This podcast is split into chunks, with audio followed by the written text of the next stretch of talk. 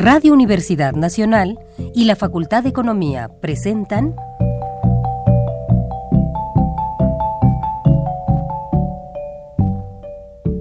Los bienes terrenales.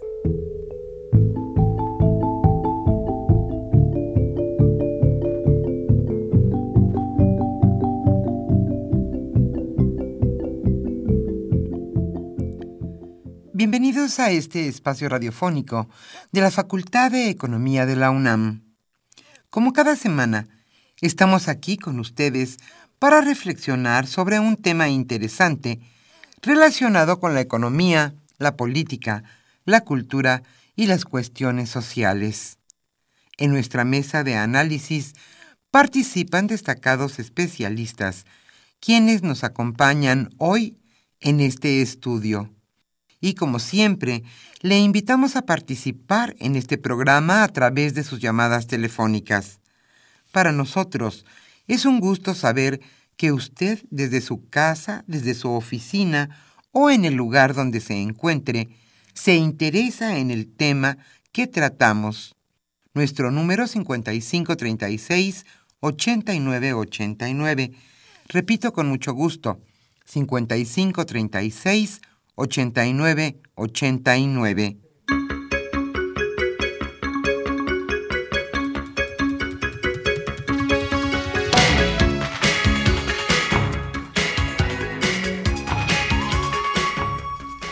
Es un gusto estar con ustedes en este su programa Los bienes terrenales. En este viernes caluroso aquí en la Ciudad de México. Hoy abordaremos un tema denominado Acuerdo de Asociación Transpacífico. Alejandro Pérez Pascual charlará con Luis Gómez Oliver y con Jorge Mendoza Álvarez, ambos catedráticos de la Facultad de Economía de la UNAM. Mucho se ha hablado de este acuerdo transpacífico, pero ¿en qué consiste? ¿En qué nos afecta como país o en qué nos beneficiará. Este es el tema que en nuestra mesa de análisis abordaremos hoy. Como siempre, le invitamos a participar en este programa a través de sus llamadas telefónicas. Hoy el libro que estaremos obsequiando se titula Seguridad Productiva en México. El coordinador de este libro, Leonel Corona Treviño. Tenemos 10 ejemplares para obsequiárselos. Y este viernes estamos con ustedes, Socorro Montes en los controles técnicos y Pedro Rosales, Rogelio Daniel González e Isaac Medina Martínez contestando sus llamadas telefónicas. Yo soy Irma Espinosa y estaremos con ustedes hasta las 3. Acompáñenos. Y ahora sí iniciamos este programa con la economía durante la semana.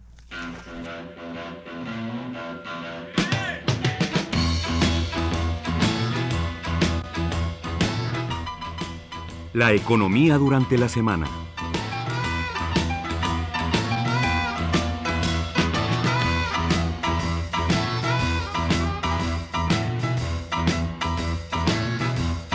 Señalan analistas que el hoy no circula afectará la compra de autos nuevos.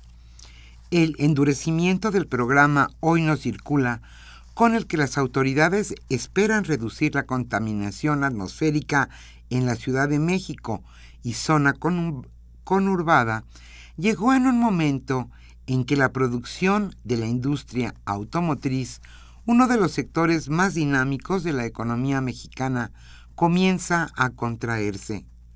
Las restricciones al uso de los vehículos al menos cinco veces por mes tiene el potencial de añadir complicaciones al afectar la venta de autos nuevos, consideraron analistas financieros.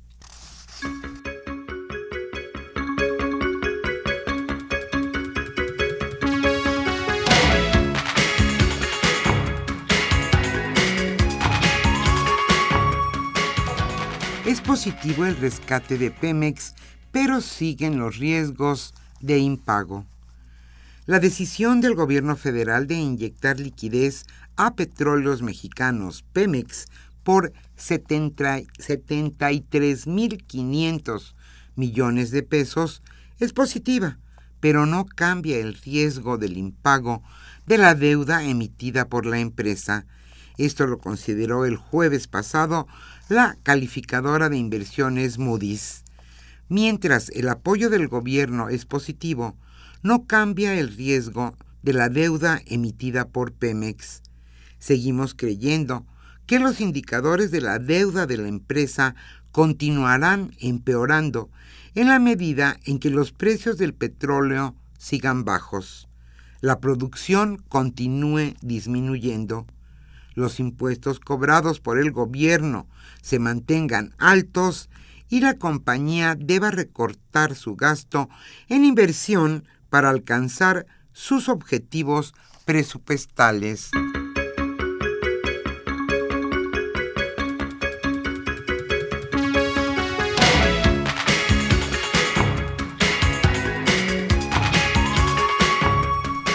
¿Qué productos encabezan las exportaciones agroalimentarias?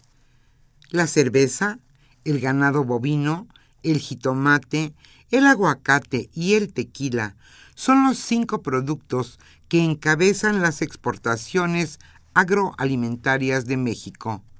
Tan solo el año pasado sumaron 9.301 millones de dólares en conjunto. Esto de acuerdo con el Grupo Consultor de Mercados Agrícolas. El monto casi quintuplica el superávit por 1.934 millones de dólares registrado el año pasado en todo el sector agroalimentario nacional.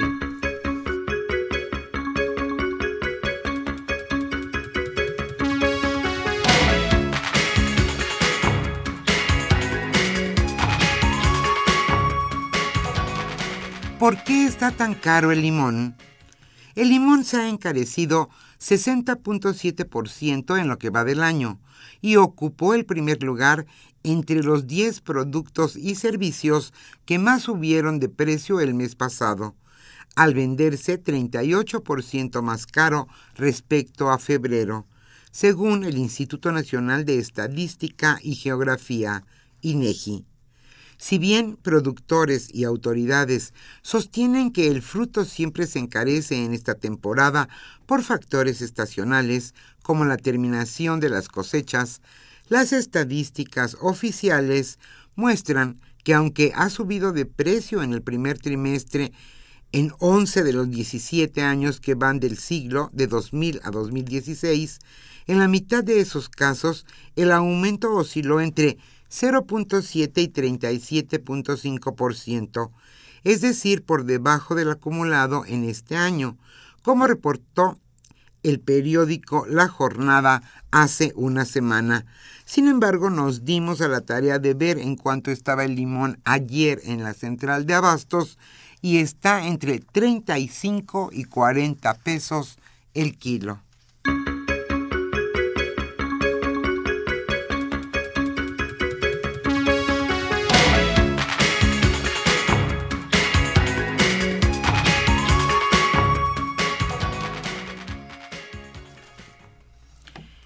Como señalamos al inicio de este programa, el tema que abordaremos en nuestra mesa de análisis es Acuerdo de Asociación Transpacífico. Alejandro Pérez Pascual charlará hoy con Luis Gómez Oliver y Jorge Mendoza Álvarez. Ellos son catedráticos de nuestra facultad, la Facultad de Economía de la UNAM, y sin duda especialistas en el tema.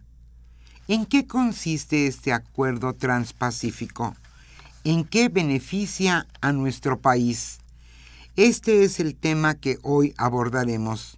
Estos acuerdos que firma el gobierno de nuestro país en realidad traen beneficios a México? Esa es la pregunta de hoy. Y estaremos obsequiando a los primeros radioescuchas que se comuniquen a los bienes terrenales hoy el libro Seguridad Productiva en México, cuyo coordinador es Leonel Corona Treviño. Le invitamos a participar.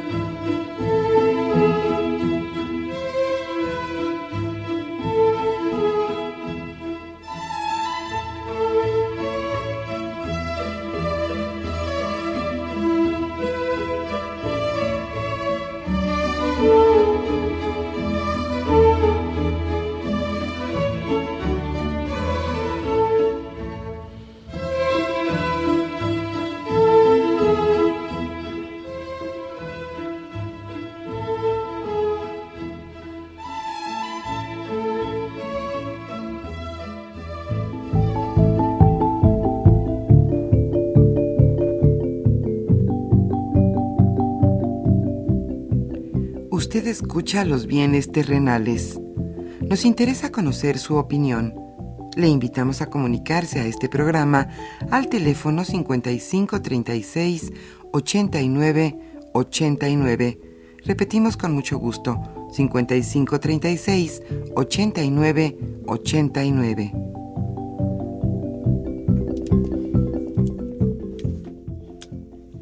Muy buenas tardes, estimados radioescuchas de los bienes terrenales, programa radiofónico de la Facultad de Economía de nuestra Universidad Nacional Autónoma de México.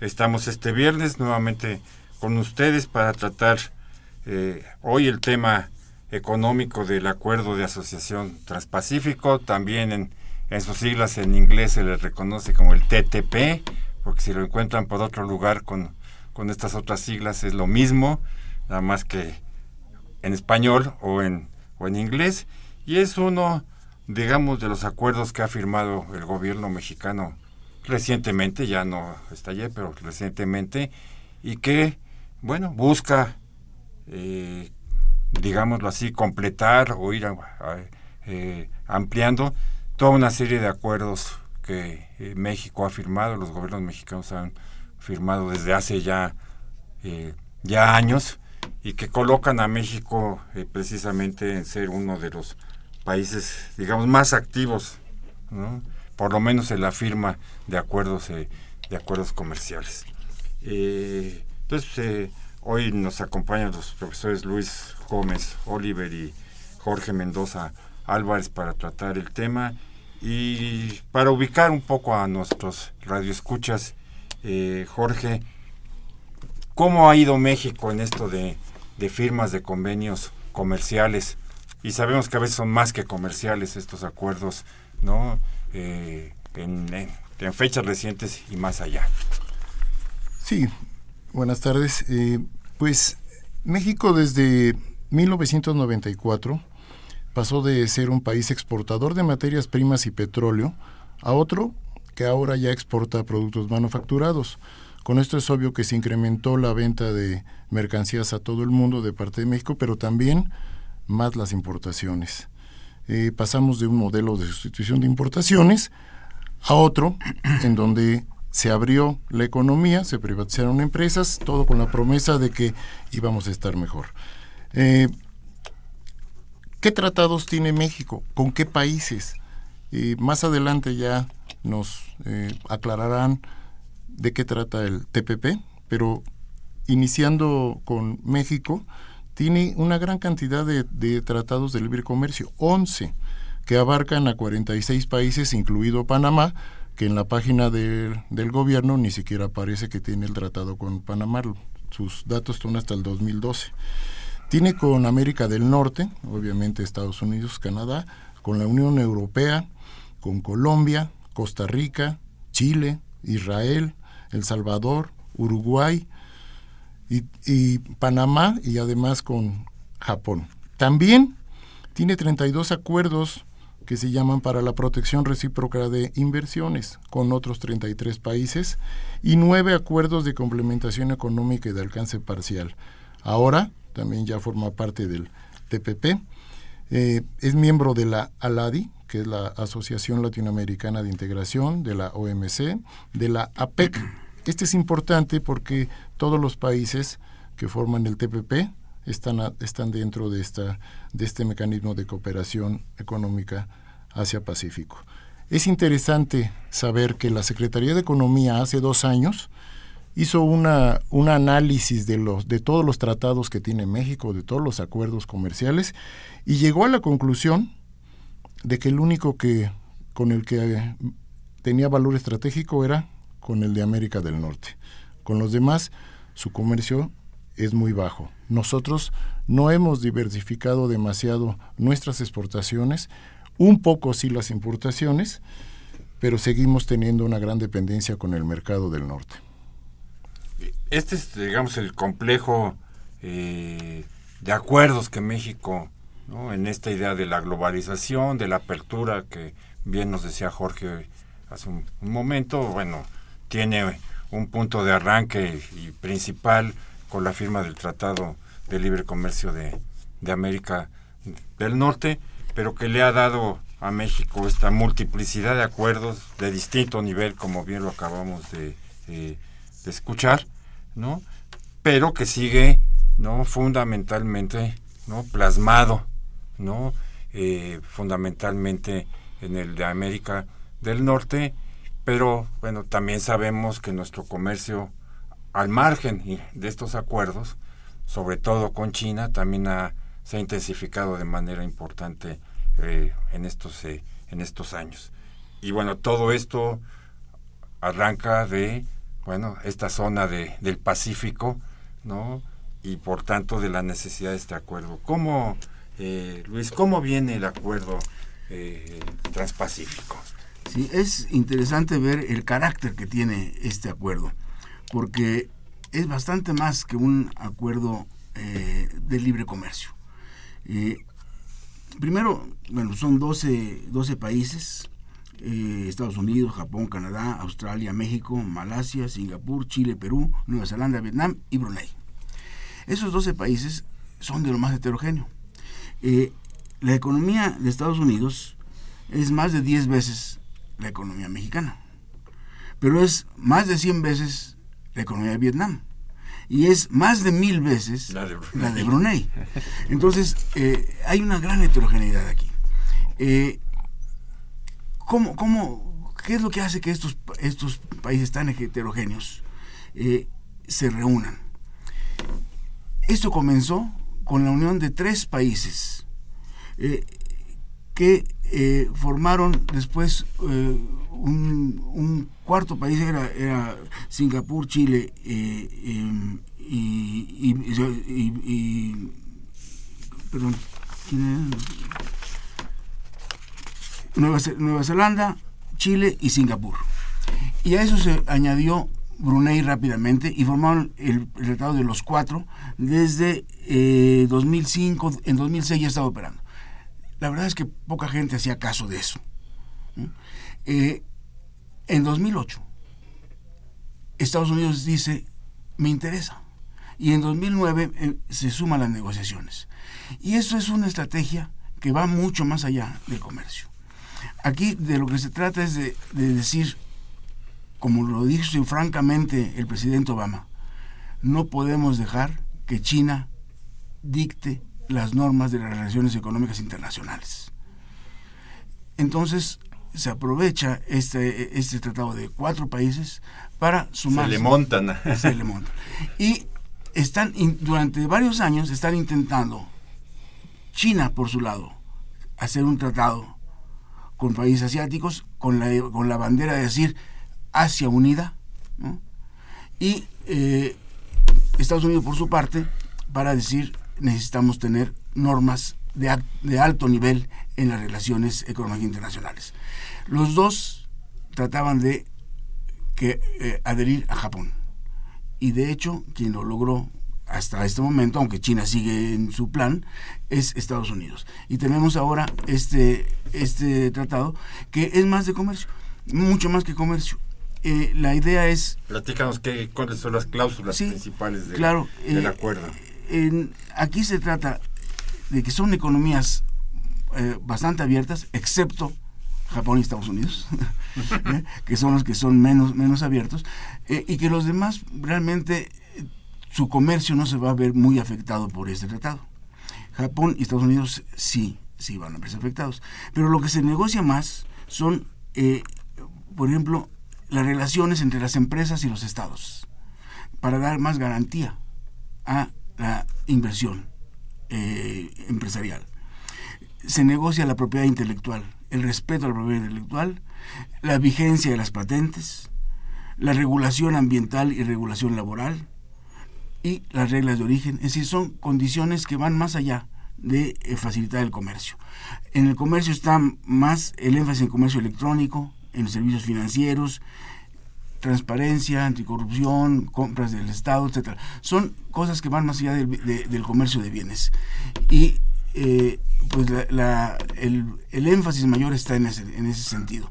Yo creo que cuando veamos eh, eh, qué pasa con México al entrar aquí, vamos a ver que tiene sus ventajas y desventajas. Jorge, en, eh, eh, en este terreno, más o menos ubícanos cómo estaría el, eh, el comercio, pues básicamente de México, ¿no? Con estos países de, del área de, del Tratado de, de Libre Comercio. O sea, para que veamos la magnitud, pues, del asunto, ¿no? pues nos referimos a 11 países son los que están en el 12 12, 12 bueno 11 y México ¿no? Sí, 11, y, 11 este, y México. Y México pues, merecemos un lugar, este, por lo menos en este programa eh, especial. No, tenemos muy claro que nuestro comercio está fundamentalmente con Estados Unidos y, Canadá, pero ¿cómo estamos en relación a los otros países de, que firman el acuerdo de asociación transpacífico? ok, México con estos 11 países restantes, con algunos de ellos ya tiene acuerdos, tratados comerciales, con los cuales ya, ah, pues creo que se han ensayado muchas opciones y alternativas de innovación, de competitividad, de mejoras, y creo que han dado casi al máximo. Estos países con los que ya tiene tratados México son Estados Unidos, Japón, Canadá, Chile y Perú. En, en concreto, con Chile incluso tenemos este, un déficit pequeño, le, eh, le exportamos el 1.7% y le compramos el 3.6% del total de nuestras mercancías. Y con Perú también tenemos déficit, aunque le, vendemos el 2% y le compramos el 4.6%. Con Estados Unidos, a pesar de de todas las críticas que se hagan, es con el país que más superávit tenemos. Y con ese superávit también se financian los déficits con China y con muchos países asiáticos. Esto no quiere decir que todo el tratado de libre comercio con América del Norte esté bien, pero de ahí nosotros le vendemos muchas más mercancías a, que, lo que le compramos a Estados Unidos y ha ido disminuyendo esa esa importancia. A mí me llama la atención, por ejemplo, el caso de Singapur podemos hablar de todos los países, pero yo creo que hay que centrarnos en algunos. Singapur tiene una, una población de 23 veces menos que México, pero su comercio, su comercio es prácticamente el mismo, el nivel de comercio en millones de dólares, miles de millones de dólares, es prácticamente el mismo que México. Ellos eh, tienen el lugar 16 de comercio del mundo, México ocupa el lugar 13 en comercio, nuestro PIB es del 15 y fíjense, su PIB es del, está en el lugar 36. ¿Qué, ¿Qué es lo que Singapur le exporta al mundo? Le exporta barcos, barcos que son los que remolcan para personas. ¿Qué, qué le compra al mundo? Principalmente estaño, grúas, grasa de animales, vidrio. México ¿Qué le vende? ¿Qué le vende actualmente a Singapur? Le vende circuitos electrónicos, computadoras, teléfonos celulares, autos principalmente. Le vendemos computadoras y le compramos computadoras. habría que ver de qué calidad son las que vendemos y de qué calidad las que compramos, ¿no? O de, o de qué tipo, ¿no? También les compramos semiconductores y bombas de aire, máquinas para soldar cuando ellos invierten en México, lo hacen en equipo de cómputo y en comercio de abarrotes y textiles. Cabe aclarar también que este país, Singapur, tiene un índice de competitividad que está en el lugar 2 del mundo. Tiene ¿Qué, ¿Qué, es este índice? Se basa en la calidad de las instituciones, en salud, educación, eficiencia laboral, tecnología, innovación. Está muy bien. México está en el lugar 39. Entonces vamos a competir contra países como, como este. Eh, veamos, eh, este es el marco más o menos de los países, eh, ya sabemos que, que Estados Unidos y Canadá, evidentemente para México, digamos, quitando Estados Unidos, Canadá, Japón, con el que ya tenemos comercio y bueno y tratados y otros pareciera no implicar ¿no? un avance muy este, sustancial. Entonces, ¿en dónde, se, ¿en dónde se sustentaría la importancia de estar en el acuerdo? Yo creo que más que en el volumen y las posibilidades de exportación, creo que es una cuestión de orden estratégico o estoy este, equivocado, Luis. Es, eh, digamos, eh, desde el punto de vista comercial, ni siquiera podemos decir Estados Unidos y Canadá, porque es, a Estados Unidos le vendemos el 80% y a Canadá el 2.7%. ¿no? O sea, juntos ya son el 83%. Eh, pero eh, eh, es Estados Unidos nuestro mercado principal. Y ahí está el TLC. Y ahí está el TLC. Y de hecho, una de las condiciones por las cuales México tuvo que entrar aquí es por el TLC, pero vamos, lo más quiero comentar antes de la importación. En la importación, como bien decía Jorge, ya no es tan, tan alto. Ya lo que le vendemos, lo que le compramos a Estados Unidos es el 50% de nuestras compras. Ahí sí hemos diversificado mucho las compras. hemos diversificado porque ya le estamos comprando a China que antes no le comprábamos, ¿no? Es decir, lo que, lo que ha bajado Estados Unidos lo ha subido eh, eh, eh, exportaciones que le compramos, exportaciones chinas que compramos nosotros como importaciones. Entonces, en, comercio no hay un gran cambio, pero sí hay un cambio derivado del comercio de esos países. una razón fundamental México tiene una situación de privilegio para exportar autos a Estados Unidos por el Telecán. Pero ahora Japón va a tener un tratado de libre comercio con Estados Unidos, con lo cual autos japoneses podrían estar compitiendo. En las mismas condiciones. Eh, y es, semejantes. Es, esa la semejanza o, o diferencia es lo que le interesó muchísimo a México. México insiste en que los autos que entren en este tratado sean hechos fundamentalmente en los países que están aquí integrados. Y resulta que los autos japoneses tienen muchas partes de países asiáticos que no están dentro del TPP. Entonces México dice, reglas de origen eh, debe ser muy alto. 70% de los autos deben ser originarios en estos países, si no, no entran en el comercio. Japón decía, no, 70 es mucho, 30%. Bueno, y ese tipo de negociación es lo que hacía importante que, México estuviera en el tratado. Es defender su situación dentro de... Eh, Digamos, de, eh, privilegio, comillas. De privilegio, entre comillas, con Estados Unidos. mercado de Estados Unidos. Eh, y la diversificación sí, porque Japón es una economía bastante cerrada. las exportaciones de, de Japón son el 15% de su mercado. El único que de estos 12 países que es más bajo es Estados Unidos, donde es, solamente el 9%. Eh, pero Japón, eh, con Estados Unidos ya tenemos entrada, con Japón podemos tener una mejor entrada y hay eh, un potencial de comercio interesante con Japón. defendernos de la competencia de Japón respecto de nuestro mercado de Estados Unidos y eh, poder diversificar nuestro comercio con Japón son dos variables importantes en esto. Una tercera variable es lo que se refiere a las normas generales. Y esas normas generales incluyen, eh, pues entre otras, la vigencia de las patentes. Tenemos situaciones dramáticas en la vigencia de las patentes. Eh, existen, por ejemplo, patentes farmacéuticas que los, las, empresas y que han investigado y que han sacado el, producto, el, medicamento, quieren que dure 15 años. Y resulta, que eso es un hecho real, un hecho vigente, que hay eh, medicinas capaces de curar o de mejorar una situación de cáncer. Pero son muy caras porque son patentadas. Entonces tenemos por un lado a la persona que está muriendo, que no tiene dinero para comprar la medicina y no se puede fabricar, aunque pudiera ser barato fabricarlo porque está patentada.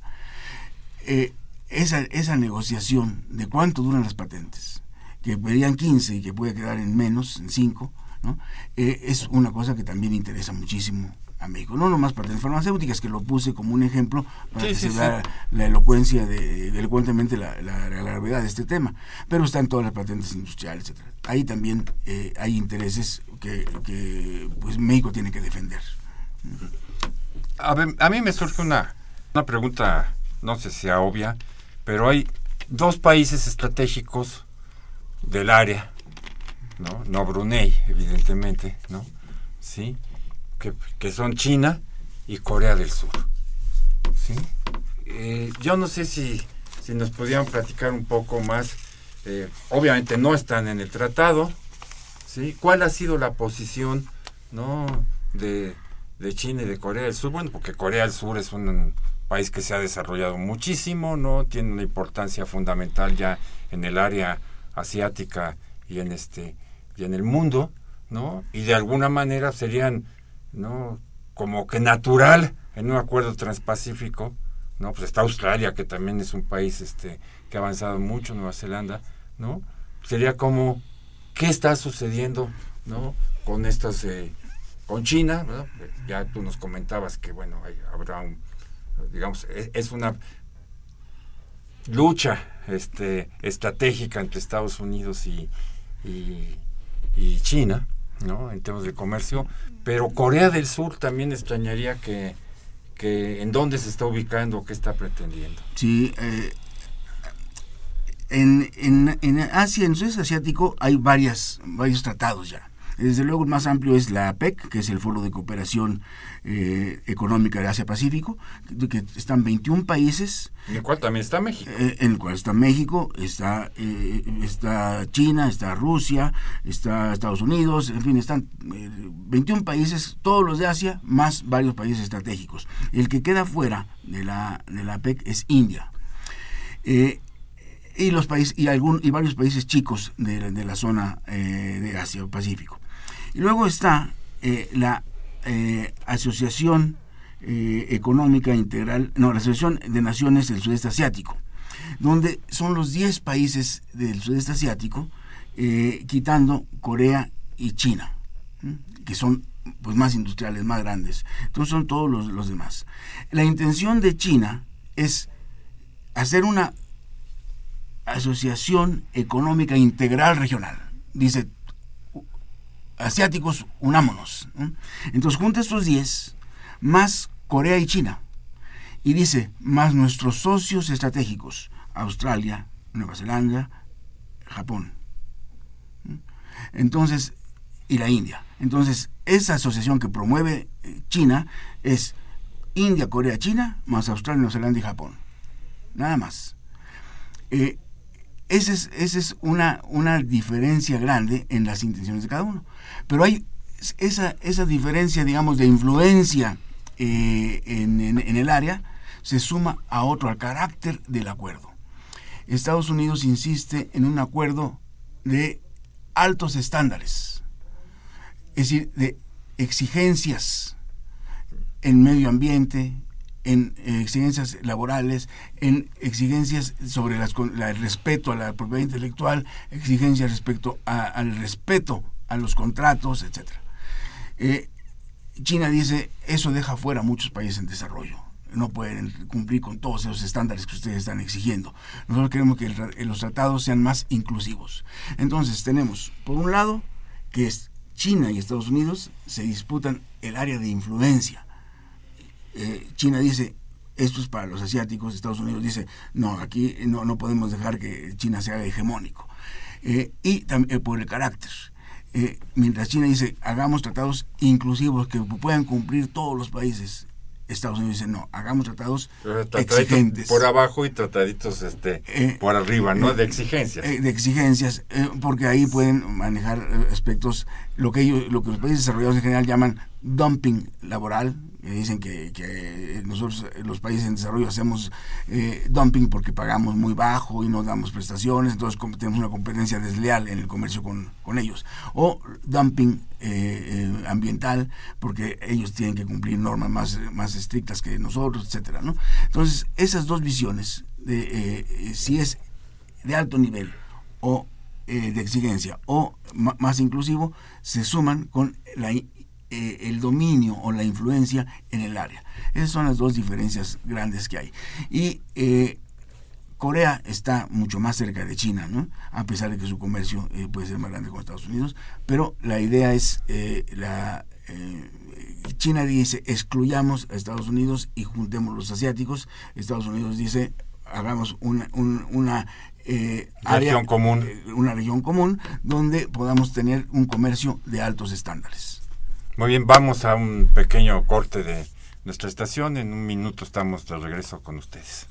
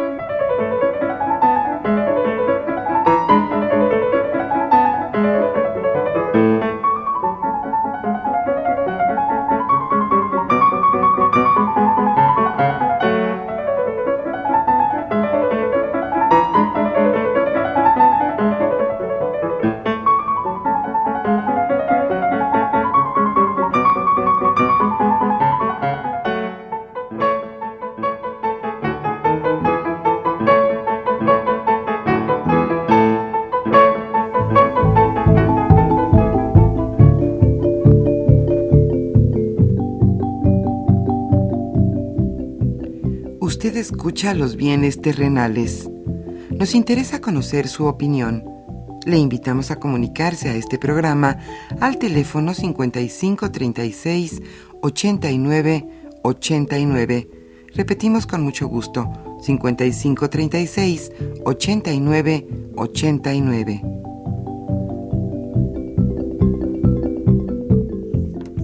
Estamos de regreso con ustedes, estimados radioescuchas de los bienes terrenales, platicando, comentando eh, este acuerdo de asociación transpacífico, qué es, cómo se ha manejado, qué incluye, qué no incluye, eh, como tal. Y un poco ahorita queremos eh, platicar con, con, Jorge y con Luis, cómo vemos en esto ¿no? las expectativas de mexicanas ya más claramente esto nos va a poder mm, dar ciertos eh, mejoramiento, no eh, estamos más como dirían este jugando al catenacho a la defensiva, ¿no? Para para que no nos dejen fuera de la jugada y, y cuáles son las expectativas en esos términos. Entonces, Jorge, yo no sé si tú quisieras empezar haciéndonos un comentario de, de lo que gana o puede o no pierde México o sí pierde al estar dentro del, Tratado Transpacífico. Sí, claro. Bueno, yo creo que todos nos preguntamos, ¿y por qué México? ¿Por qué invitan a México a un, a un tratado de estos cuando ya tiene... Por aceptamos ir? Sí, porque ya, ya tiene muchos tratados con, con una gran cantidad de países y es obvio, ¿no? Por lo que ya se había mencionado de la ubicación que tiene por el mercado de Estados Unidos principalmente, que como decía Luis, pues más del 80% se van ahí las, las exportaciones. ¿Qué hace, por ejemplo, una empresa japonesa en México? Eh, se instala, viene la inversión extranjera, a veces son de autos principalmente, y la misma empresa japonesa pide los insumos a Japón, llegan aquí a México, y luego esa empresa exporta Dado que México tiene tratados con Estados Unidos, Canadá y otros de América, le exporta también a esos otros países esos bienes ya terminados. Y entonces también se comentó lo de la mano de obra barata, porque México eh, resulta tan atractivo además de estar pegado a Estados Unidos, porque tiene los salarios más bajos de los 12 países que están aquí en juego. Ya, ya los salarios en China son superiores a los de México y esto eh, hace, hace pensar que incluso las empresas chinas se vengan a México. Bueno, otros, otros datos es eh, que México, siendo el quinceavo exportador del mundo, ya vendemos autos que no son de nosotros, son de otros países. No tenemos marca México, marca DF, marca Ciudad de México, nada de eso, ni híbridos ni nada. Vendemos autopartes, refrigeradores, pantallas planas, y muchos celulares y, como se decía, computadoras, aguacate, principalmente tomate y cerveza. Cabe, cabe aclarar aquí algo muy, muy importante que yo detecté al analizar a, los, a los países, que una de las oportunidades que, que, que, sobresalen es que les vendamos más bebidas alcohólicas a una gran cantidad de estos países. Todo se vale, ¿no? Pero que se abra más para el tequila. Bueno, y vendemos otras cosas innombrables que no están. sí, pero igual que vendamos más eh, dulces, chocolates y, bueno, eh, principalmente en esos en, esos puntos, porque para América Latina nosotros solo, solo exportamos el, no, el 9% del total, a pesar de todos estos tratados, y la inversión que nosotros recibimos de Japón es incluso menor que la de China. O sea, nosotros no tenemos tratado con China y comerciamos más con China que con Japón. Y le exportamos a Asia ahorita el 5% del total. Entonces yo creo que hace falta no solo que generemos más acuerdos, sino tener unas políticas industriales de capacitación y de mejora que ya más adelante hablaremos en las conclusiones. Luis, sí, eh, ¿cómo evalúas tú de entrada un poco el, los pros y los contras de nuestra presencia. Sí, hay que partir de una situación. El tratado se iba a hacer, estuviera México o no estuviera México. una vez... O sea, la fiesta iba a haber fiesta. Iba a haber fiesta. Una vez que Estados Unidos eh, consiguió, conquistó el amor de Japón, ¿eh? ese tratado iba. ¿eh? Entonces, ahí era, la opción es, ¿quedamos fuera o entramos? Si quedábamos fuera, no teníamos ni voz ni voto en las negociaciones comerciales. Ni derecho a chilleta, nada, si quiere. Nada. Ah. Eh, era importante eh, y de hecho fue importante eh, la participación de México, sobre todo en reglas de origen, ¿no? Eh, industria automotriz, competencia con Japón. Eso fue eh, un punto que fue muy muy relevante durante este, este tra- esta negociación, este tratado, y eh, sobre aspectos como la, las, eh, duración de las patentes. Pero también hay otros elementos, hay elementos de inversión eh, extranjera, hay eh, elementos de eh, tecnología, hay elementos de cooperación científica, hay elementos eh, de eh, afinidad, digamos, donde eh, pues el estar dentro de la- dentro de el- el mismo tratado permite ampliar las áreas de cooperación no solamente el comercio de mercancías, sino comercio de servicios que puede crecer de manera significativa. Eh, la- el, área, el- el área de oportunidad mayor es, es Japón, sin duda. Porque Estados Unidos es el, el otro país importante, comprador, pero eh, Ahí ya ya- está. ahí ya Ahí estamos. Ahí, se trata de no, de no perder tanto. Y con Japón te debe ganar más. Pero la, eh, la parte de servicios, la parte de tecnología, la parte de eh, inversión, eso sí eh, abre oportunidad. Y pues la, la, eh, cosa era, si estamos fuera no tenemos ni, ninguna, ninguna ventaja y sí tenemos desventajas. Estar dentro nos da algunas desventajas, pero podemos defender y tener algunas ventajas adicionales, sobre todo en esas áreas que mencionábamos, de inversión, tecnología eh, y eh, no- normas. ¿no? Y una pregunta para ambos, eh, que nos hagan un comentario. Y bueno, ya estamos aquí, sin acuerdo y sin nada, tenemos un comercio deficitario importante con, con China. ¿Qué recomendarían ustedes que hiciéramos con China? Pensando, digamos que a lo mejor podemos estar en el Acuerdo Transpacífico, pero también podríamos intentar negociar las, las condiciones de nuestro comercio con, con China. Yo Jorge. creo, sí, yo creo que sí se deben llevar a cabo negociaciones con, con China. Eh, China le vende a todo el mundo. China es el país que más ha crecido en los últimos 30 años, 10% anual. Ahorita hay una crisis en el mundo porque solo crece al 7%. Y en México hay una gran cantidad de inversión china, no nada más el barrio chino. Y El barrio chino es muy chiquito. Sí, no, de cada, cada vez hay una, una mayor presencia eh, de comercio entre las dos naciones y yo creo que sí deberíamos establecer qué tipo de mercancías nos conviene a nosotros comprarles, Reglas. qué reglas debemos establecer, independientemente a veces no, no tiene que ser otro tratado de libre comercio, porque ellos tampoco van a firmar con todos los países tratados, pero sí podríamos llegar a hacer un acuerdo entre, a- en- entre China y algunos otros países que se decidan. Luis, ¿tú cómo ves ese Eh, asunto? Bueno, mira, la verdad es que, eh, como mencionaba Jorge al inicio, eh, todos los tratados que tenemos, pues, parte- eh, digamos, inciden poco en la, en la en marcha de la economía nacional, salvo el mercado con Estados Unidos. Y yo creo que más que un tratado, lo que se necesita son políticas para que podamos eh, te- tener una participación mejor.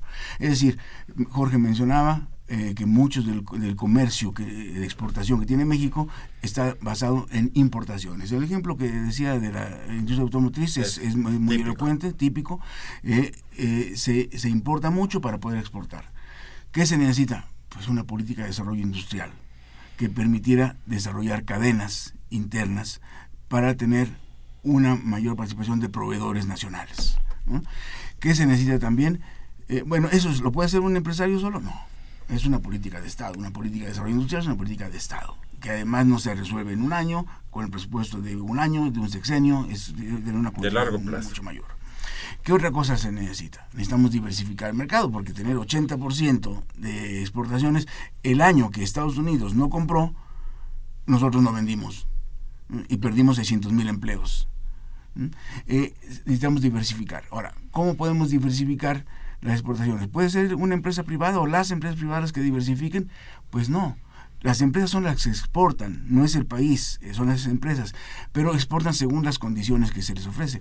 El grueso de las mercancías eh, en México se transportan por carretera. ¿A dónde vamos con carretera? ¿A dónde vamos a llegar?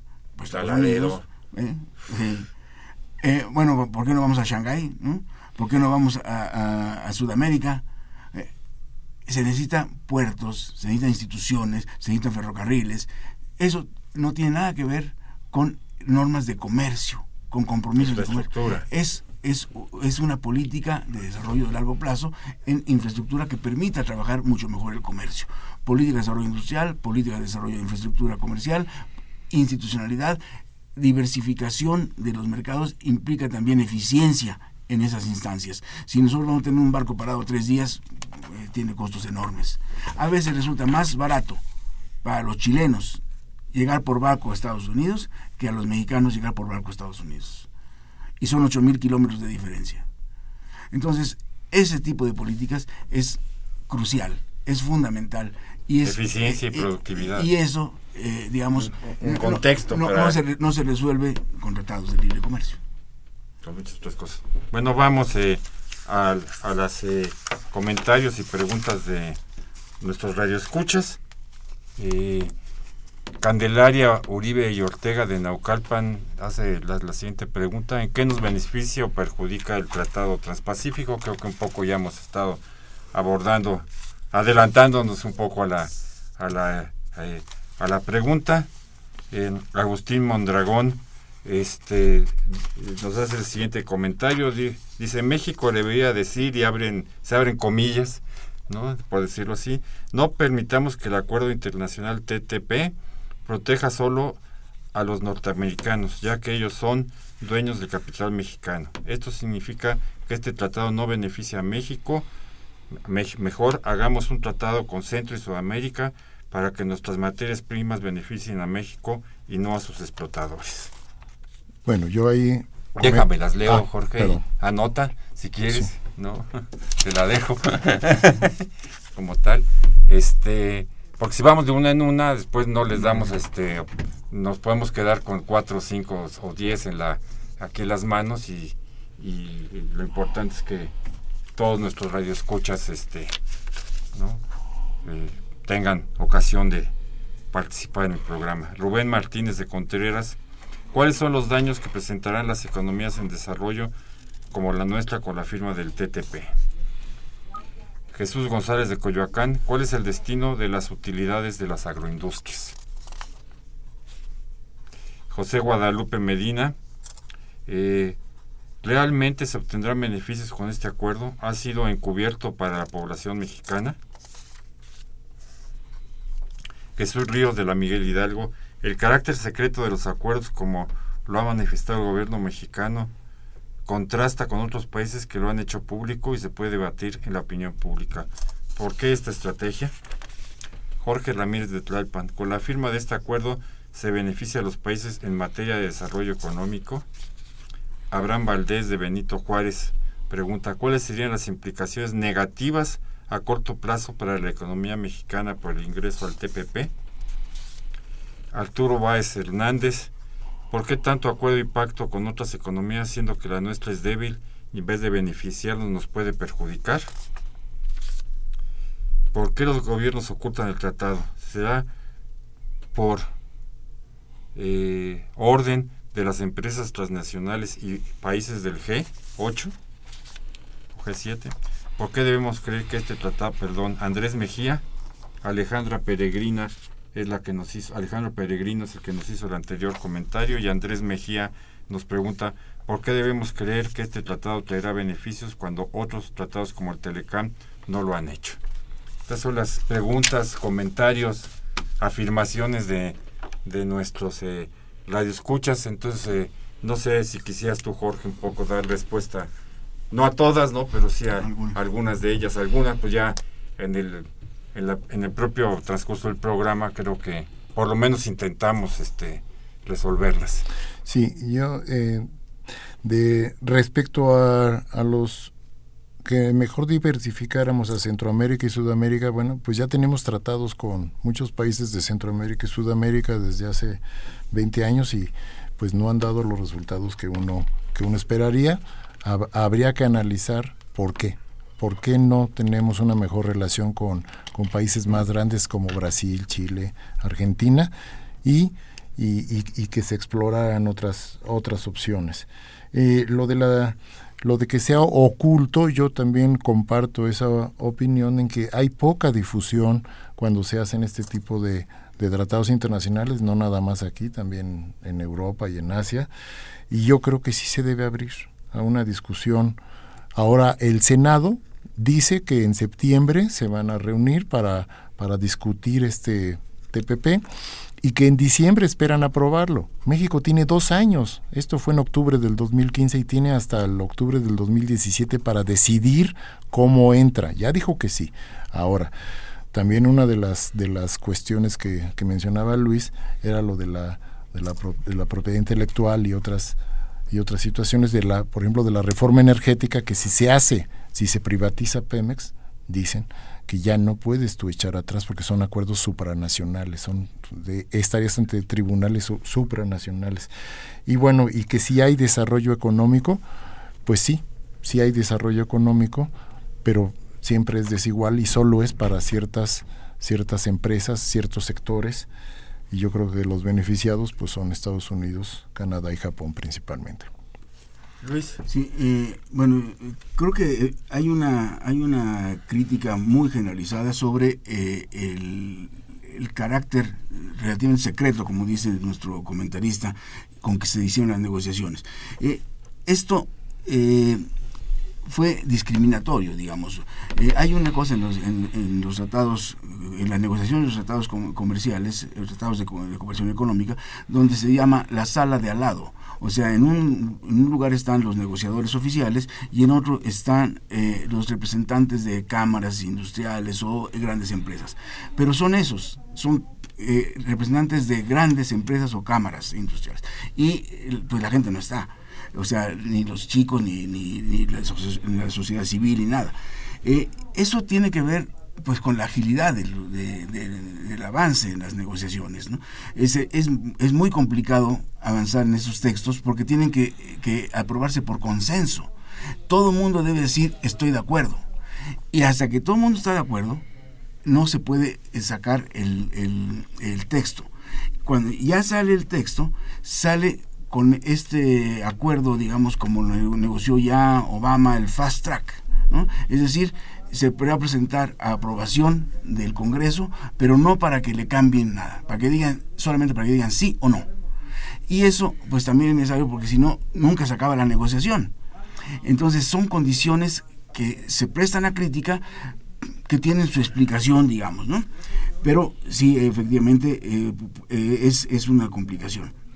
El tratado, para que entre en, vigencia necesita ser aprobado, por lo menos ser firmado por, lo menos por seis países, pero incluyendo forzosamente a Japón y Estados Unidos, porque dice que tiene, hay que incluir el 85% del PIB. Bueno, y si no es Estados Unidos y Japón, no se llega al, Estados Unidos, al 85%. O sea, deben ser seis países, pero Estados Unidos y Japón entre ellos seis. Y ahí entra en vigor. Eh, esto pues implicó eh, tener un texto eh, aprobado que no todo mundo, no, todas las personas, no todas las instancias pudieron discutir. Eh, y así se tardaron pues, ocho años. Eh, si no, pues cuánto se va a tardar. Eh, yo quisiera nada más señalar algunos otros, otros aspectos. aspectos negativos. Digamos que si México no hubiera, no hubiera estado los aspectos negativos de todos modos hubieran llegado. Es decir, eh, y hubieran llegado quizá peor, porque Japón hubiera tenido mejores condiciones para competir a México, eh, las, la vigencia de las patentes hubiera tenido un voto menos eh, si México no hubiera estado hablando a favor de, su reducción, etcétera, y la, idea de, de, que esas normas pues no sean tan excluyentes ni tan favorables a las empresas transnacionales, eh, aunque respeten, como es el interés de Estados Unidos, eh, la, seguridad de la inversión y el alto estándar en, las negociaciones económicas internacionales. si México no está, eso de todos modos ocurre. Y, y, está en nuestro socio que, digamos, aunque sería deseable eh, diversificarlo, pues eh, sigue siendo un socio muy importante que tiene más del 80% de nuestras exportaciones. Eh, solamente señalar alguna otra, otra, otra cuestión de las preguntas que se me hicieron muy interesantes. Eh, la, la, la, parte de, los daños ya ya lo, lo hemos lo hemos comentado la parte de lo que beneficia o perjudica también ya comentamos brevemente. Eh, la, la, diversificación hacia Centroamérica. Bueno mencionó ya Jorge que los tratados existen pero también el potencial del mercado. Cuánto cuánto le podríamos vender a Centroamérica y de qué y cuánto le podemos vender a Estados Unidos o a Japón y de qué ahí hay una diferencia enorme. Entonces, la dimensión y la calidad de los mercados, pues eh, hace que tengamos que estar presentes en este tipo de instancias. Eh, eh, si no, pues estamos fuera y sufrimos los daños sin tener las ventajas. Ventajas que son de participación y de oportunidad, sobre todo con el comercio en Japón.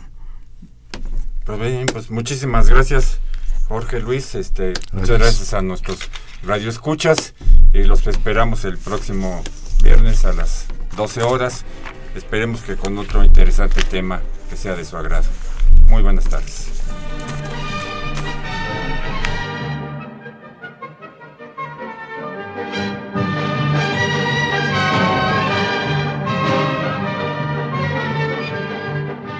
Agradecemos su atención y participación en este programa a través de sus llamadas telefónicas y la invitamos la próxima semana a la misma hora en otro programa más de los bienes terrenales.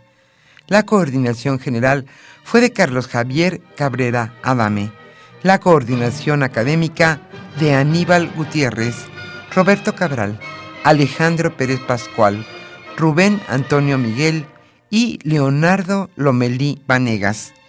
En los controles técnicos, nuestro compañero Humberto Sánchez Castrejón y en la voz y producción su amiga Irma Espinosa, quien se despide de ustedes y le desea un agradable fin de semana.